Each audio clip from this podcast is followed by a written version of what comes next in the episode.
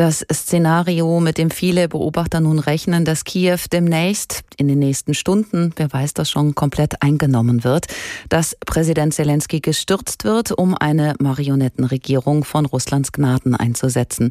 Davon geht ja auch Zelensky selber aus und sagt, er sei Zitat Ziel Nummer eins.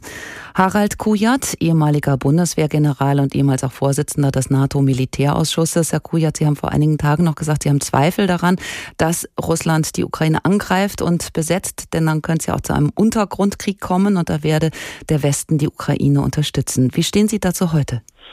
Also ich habe mich in zweifacher Hinsicht geirrt. Ich habe mich äh, geirrt, ich habe, weil ich geglaubt habe, dass äh, Putin dieses große Risiko, diesen Fehler nicht eingehen würde. Ich bin davon ausgegangen, dass er sozusagen die kleine Option wählt, dass er russische Streitkräfte in den Donbass schickt, dass dort auch die beiden Republiken ausgeweitet werden auf die ehemaligen Verwaltungsbezirke und dass dadurch auch ein gewisses Risiko entsteht, weil die nicht mehr die Separatisten sozusagen gegen den gegen die ukrainischen Streitkräfte stehen, sondern dann gegen äh, russische Streitkräfte, was ein Risiko ist. Diese große Option hat da reichte wirklich meine Fantasie nicht aus, dass Putin diesen Fehler machen würde. Und zwar aus dem einen Grund, den Sie eben schon genannt haben, aus einem anderen Grund aber auch, nämlich er hat ja immer gesagt, wir sind ein Volk, die Ukrainer und die Russen. Es ist also im Grunde ein, der Krieg gegen ein Brudervolk.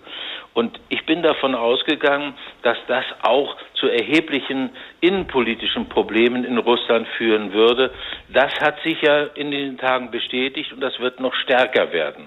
Jetzt also, ist es anders gekommen, wenn wir uns das ja. auf einer Ukraine-Karte mal zusammen anschauen. Das Land wird aus allen Richtungen umkreist und eingenommen.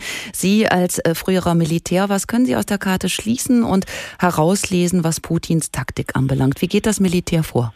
Naja, wir haben den wir haben anders als es viele äh, geglaubt haben, äh, dass es ein Krieg sozusagen des 20. Jahrhunderts wird. Es ist ein Krieg des 21. Jahrhunderts. Das heißt, er beginnt mit massiven Schlägen weitreichender Waffen, die dazu dienen sollen, zunächst mal die Luftstreitkräfte, die Luftverteidigung, die Kommandozentralen und alles das, was notwendig ist, um eine effektive Verteidigung aufzubauen, dass das zerstört wird.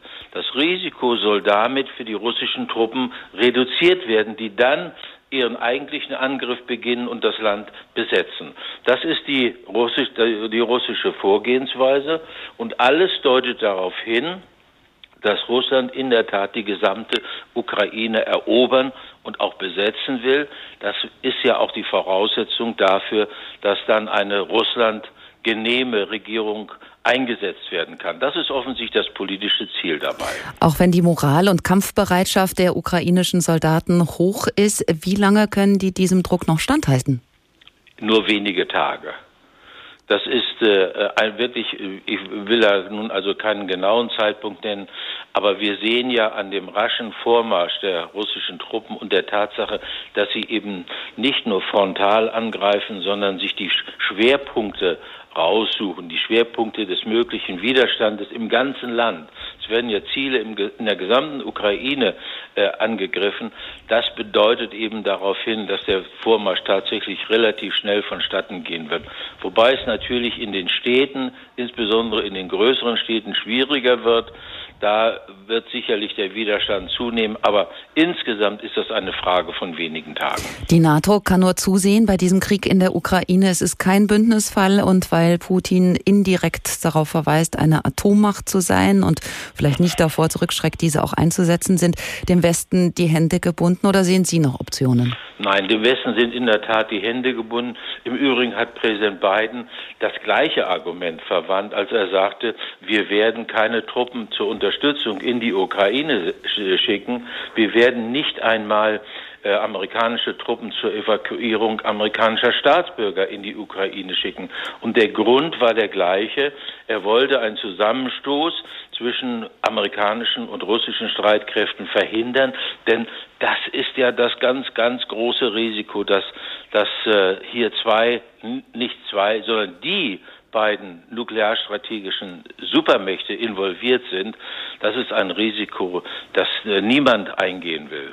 Also Putin wusste schon, er hat in der Ukraine freie Hand. Nun bezieht er sich ja auf Zeiten, in denen Russland viel größer war. Er spricht von den Ukrainern als den Kleinrussen.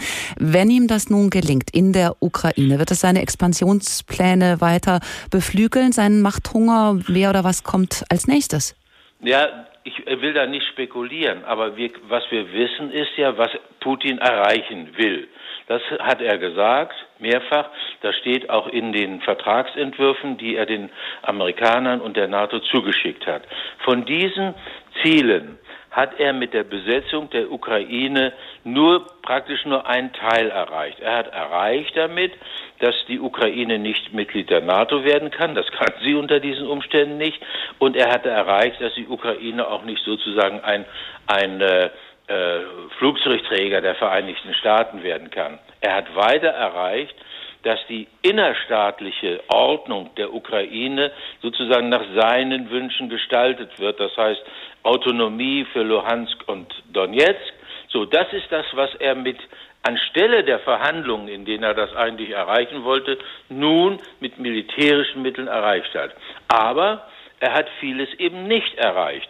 Er hat nicht erreicht, dass die äh, NATO-Truppen, die auf, den, äh, auf dem Territorium der neuen Mitgliedsländer, also den baltischen Staaten und Polen stehen, abgezogen werden. Im Gegenteil, es werden weitere Truppen äh, hinzugeführt, um die Verteidigungsfähigkeit der NATO zu stärken. Er hat auch nicht erreicht, was für ihn ganz wichtig war, nämlich im Hinblick auf die, das ballistische Raketenabwehrsystem der NATO, zwei Stationen, eines in Rumänien und eines in Polen. Da ist er der, der Meinung, oder ist Russland insgesamt der Meinung, mhm. dass sie eben nicht zur, nur zur Raketenabwehr dienen, sondern auch Marschflugkörper abschießen können, die dann die russische Zweitschlagsfähigkeit reduzieren würden. Das hat er auch nicht erreicht. Die Frage ist also, wie geht es jetzt weiter? Ist er bereit, über die noch ausstehenden Ziele zu verhandeln oder will er sie mit Gewalt erreichen? Und wäre der Westen bereit, über diese noch ausstehenden Ziele mit Russland zu verhandeln? Das ist die große Frage, vor der wir im Augenblick stehen.